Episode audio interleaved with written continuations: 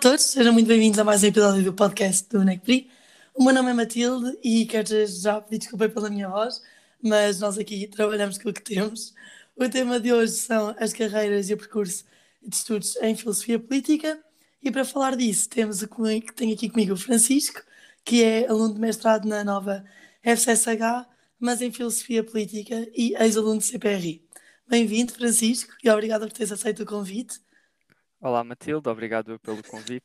É um prazer ouvir a tua voz novamente, ou pelo menos o que resta dela. É verdade.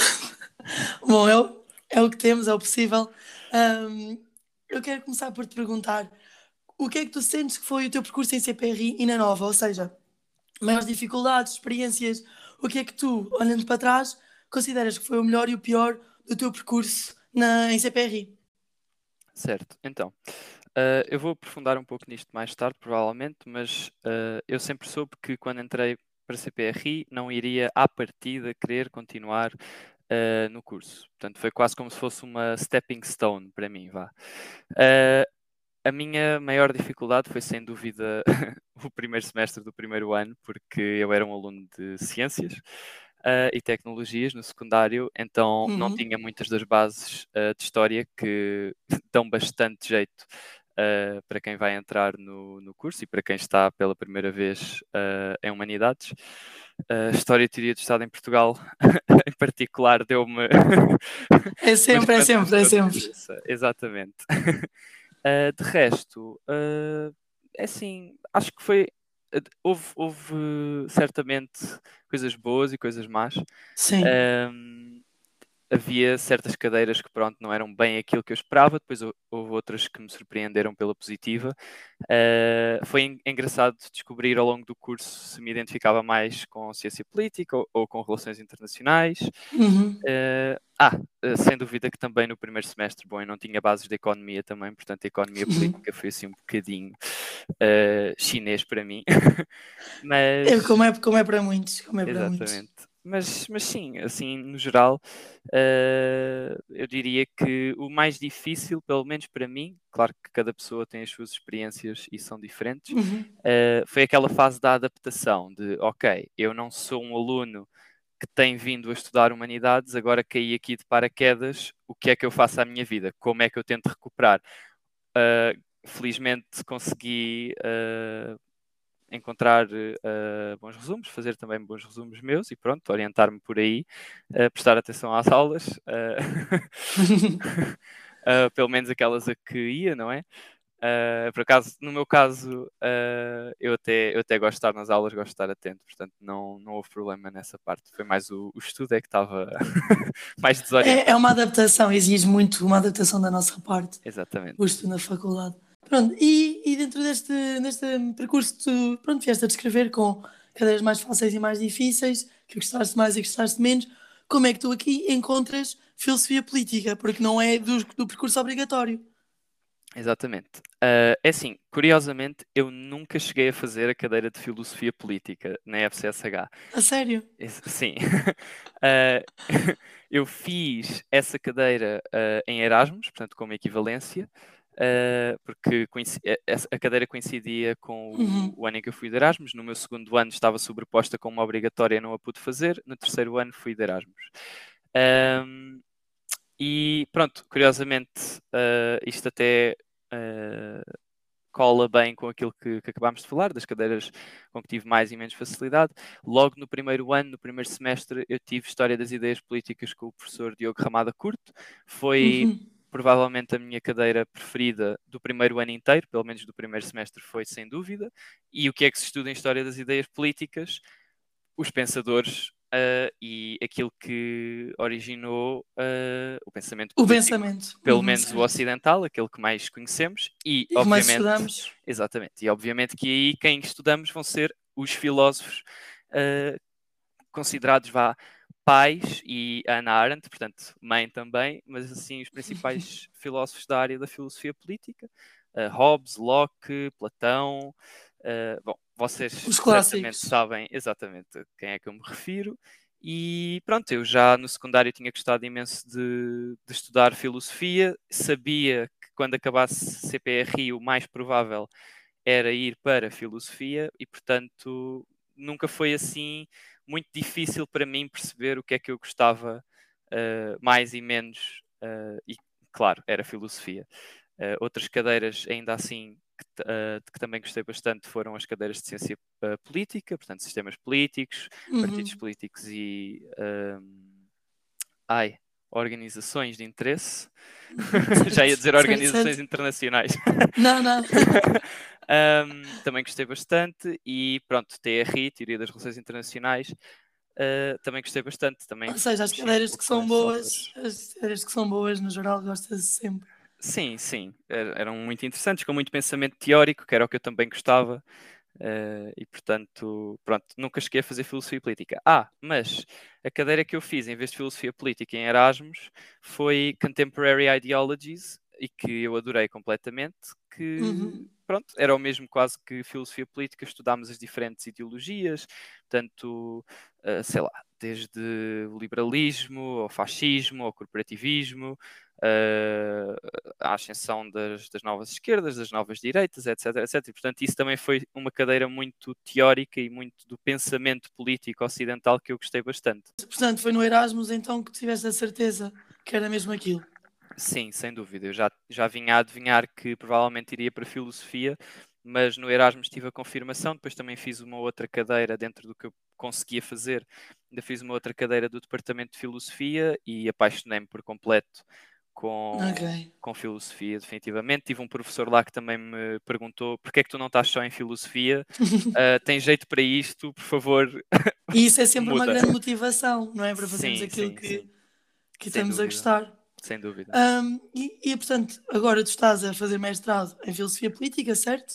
Sim. Um, e estás uh, onde imaginaste que estarias?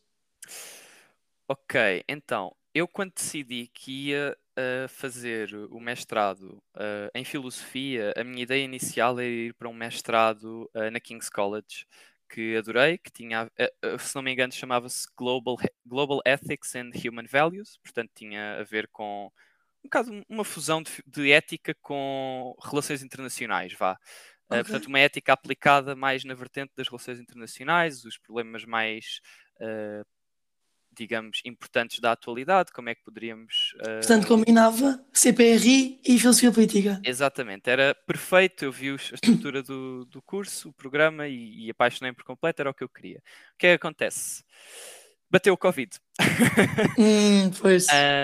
Toda a gente a ir para confinamento, uh, algumas alterações também do ponto de vista familiar, depois não me permitiam ir para, para lá, e então acabei por uh, decidir ficar em Portugal. E pronto, dentro das opções que havia em Portugal, investiguei e aquela que me pareceu a melhor foi realmente continuar na FCSH, mas no mestrado de Filosofia Política. Uh, para quem não sabe, uh, o mestrado em Filosofia na FCSH tem três vertentes. Portanto, nós temos Filosofia Geral, Filosofia Política e estética, se não me engano, espero não estar em erro. Uh, e eu, pronto, escolhi a vertente de filosofia política porque me pareceu aquela mais próxima àquilo que eu já tinha vindo a estudar, portanto, para ter alguns pontos de ligação, e também porque era lecionado em inglês, que eu pessoalmente era algo que, que também valorizei na altura. Uhum. Uh, e que era importante para mim, eu quero escrever os meus artigos, a minha tese em inglês, portanto, ok, fiz esta faz escolha. sentido. Portanto, na área de filosofia política, em termos profissionais, como é que se arranja, por exemplo, um estágio? Ou como é que se começa a publicar artigos? Tu queres publicar artigos? Para quem está a ouvir e quiser fazer isso e gostar da área, qual é que é a melhor maneira de começar? Certo. Uh, isto é uma pergunta muito importante. Uh, eu, quando ainda estava na licenciatura, como creio que os nossos ouvintes saberão, uh, havia a possibilidade de fazer um estágio. E enquanto cadeira livre.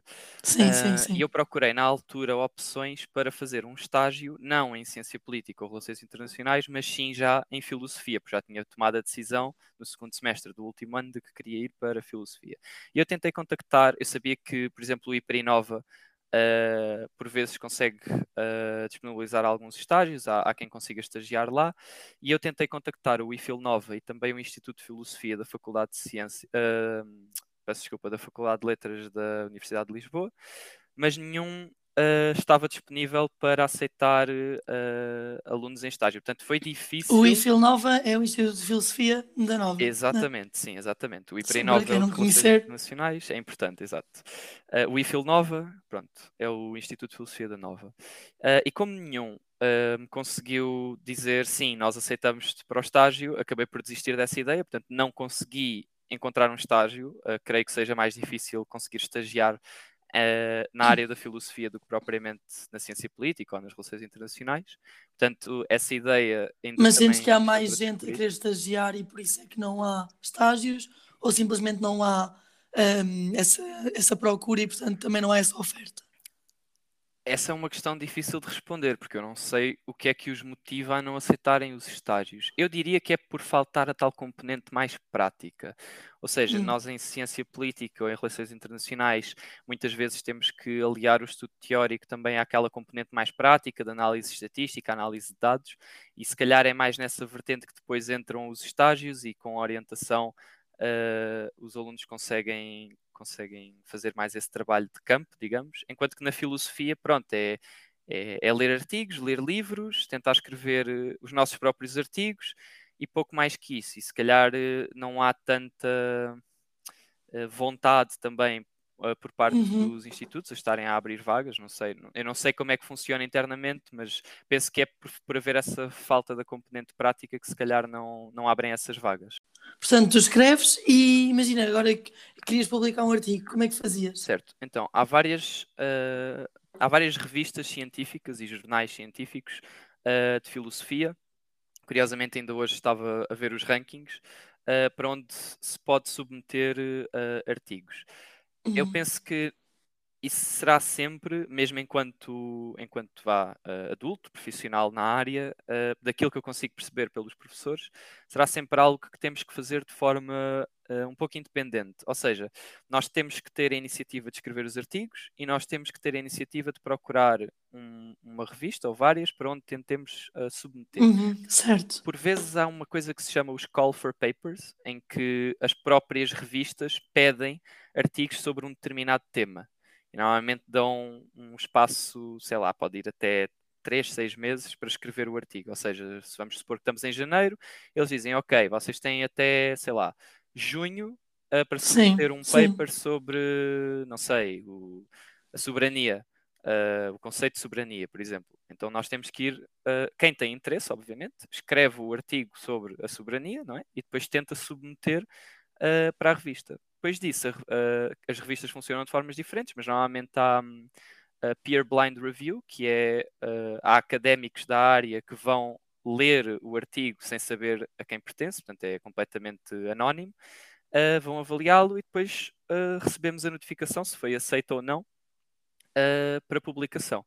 É um processo difícil, é um processo muito demorado, porque demora a escrever os artigos, demora a serem revistos sim, e ainda demora sim. mais a publicar. Uh, mas é assim que funciona e portanto há revistas que são mais fáceis uh, de conseguir publicar uh, algo nosso, há outras que são mais difíceis. Consegues dar alguns exemplos para quem não conheça mesmo? É assim, eu sei que o, o jornal filosófico mais conceituado é o The Philosophical Review. Um, quem quiser procurar, há uma coisa que se chama é o CIMAGO Journal and Country Rank.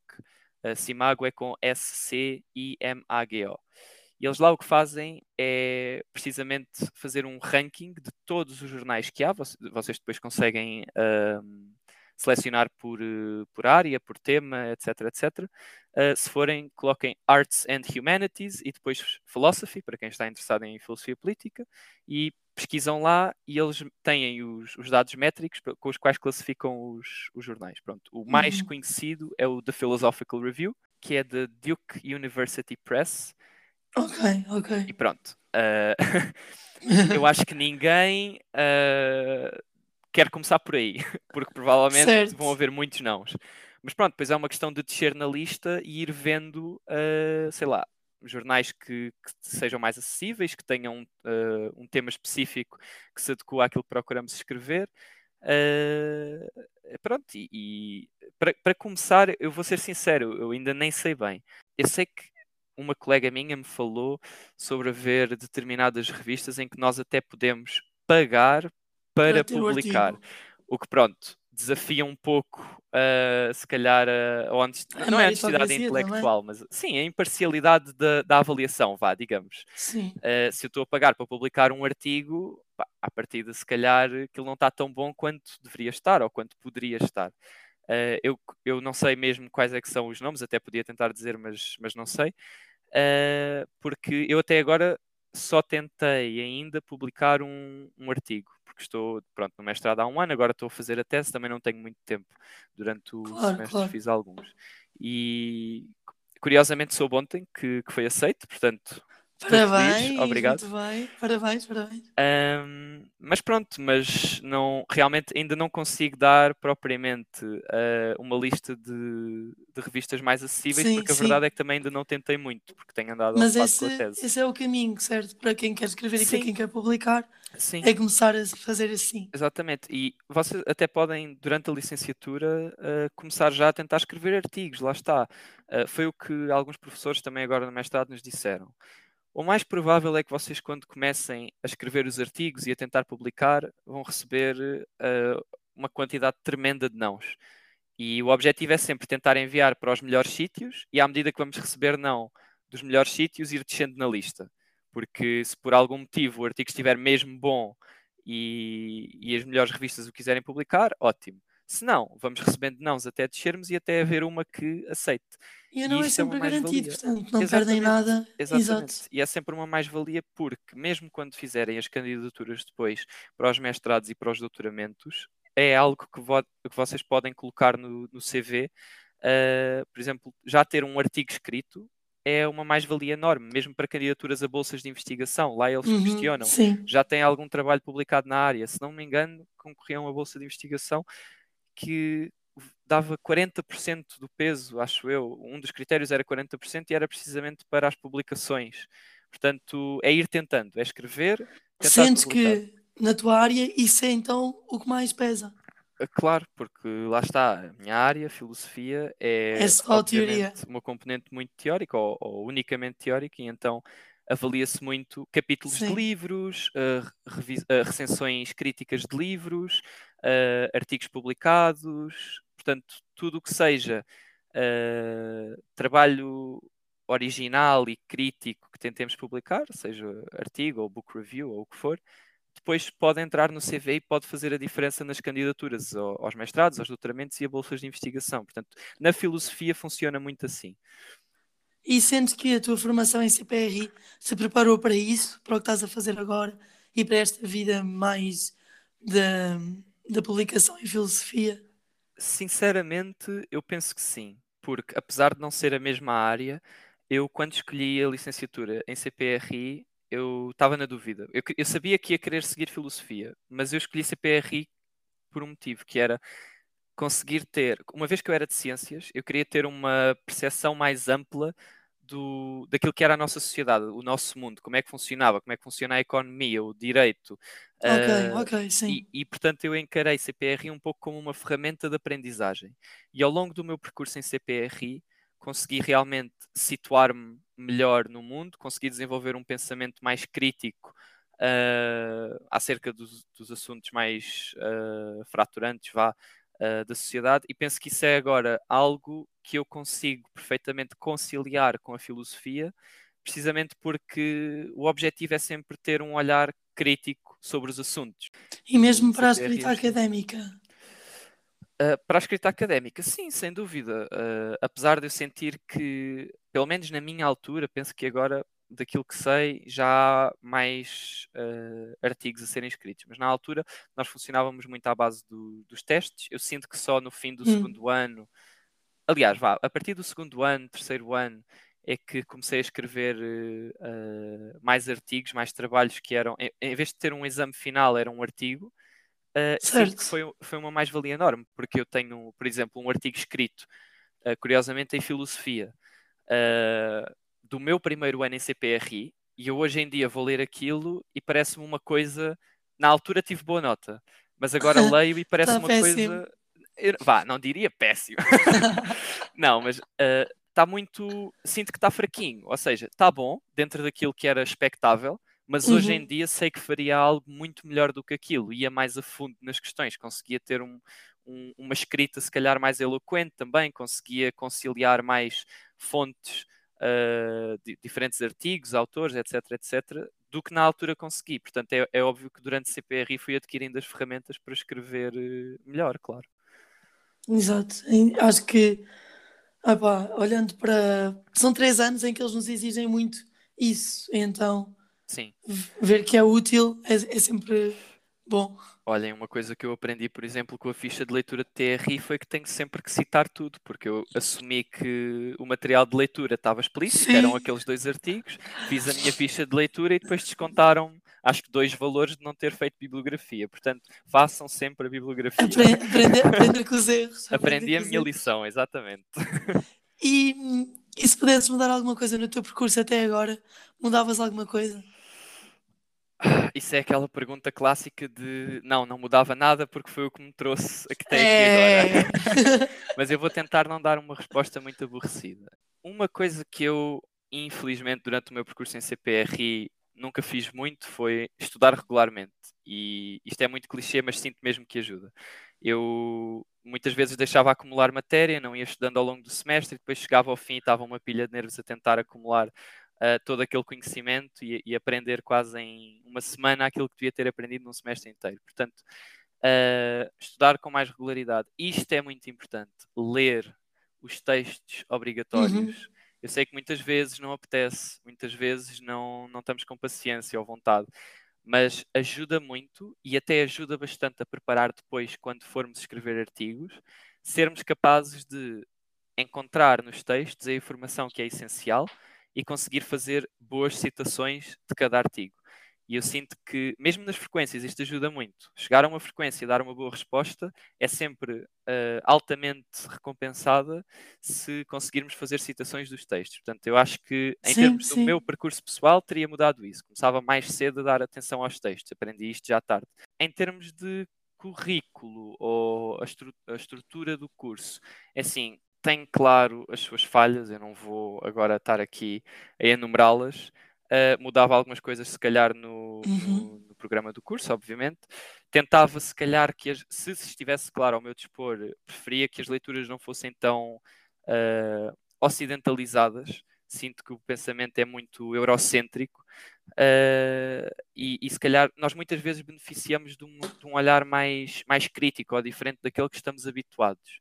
Uh, eu, em, no mestrado em filosofia, por exemplo, cheguei a ler uh, artigos de autores, sei lá, por exemplo, da Índia, que tinham uma visão completamente diferente uhum, uh, daquela que é a mainstream que nós aprendemos. E, portanto, se calhar CPRI também beneficiava de um currículo mais abrangente nesse sentido. Mas, no geral, eu, eu estou contente com o meu percurso, lá está.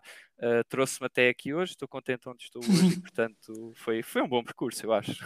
Que é o que importa, estás contente e satisfeito. Exatamente. Onde, onde estás neste momento. Obrigada, Francisco por teres aceito estes, Obrigado, conversar connosco durante estes 20 minutinhos, foi mesmo muito bom. Não sei se queres dizer mais alguma coisa. Uh, não, agradecer o convite, uh, foi um prazer estar aqui a partilhar um pouco daquela que foi a minha experiência, espero que tenha sido relevante para alguém que esteja a ouvir e, e pronto, se, se alguém tiver mais interesse ou algumas questões, de certeza conseguem arranjar o meu contacto, também estou à disposição Sim. para ajudar no que for preciso. Exatamente, concluímos, portanto, o nosso episódio hoje. Qualquer dúvida que vos surja, está aqui o Necpri e o Francisco também, que está identificado nas publicações deste episódio, para, entrar em contato connosco para o que for preciso. E até daqui a 15 dias, saudações necprianas, até o próximo Necpri de bolso.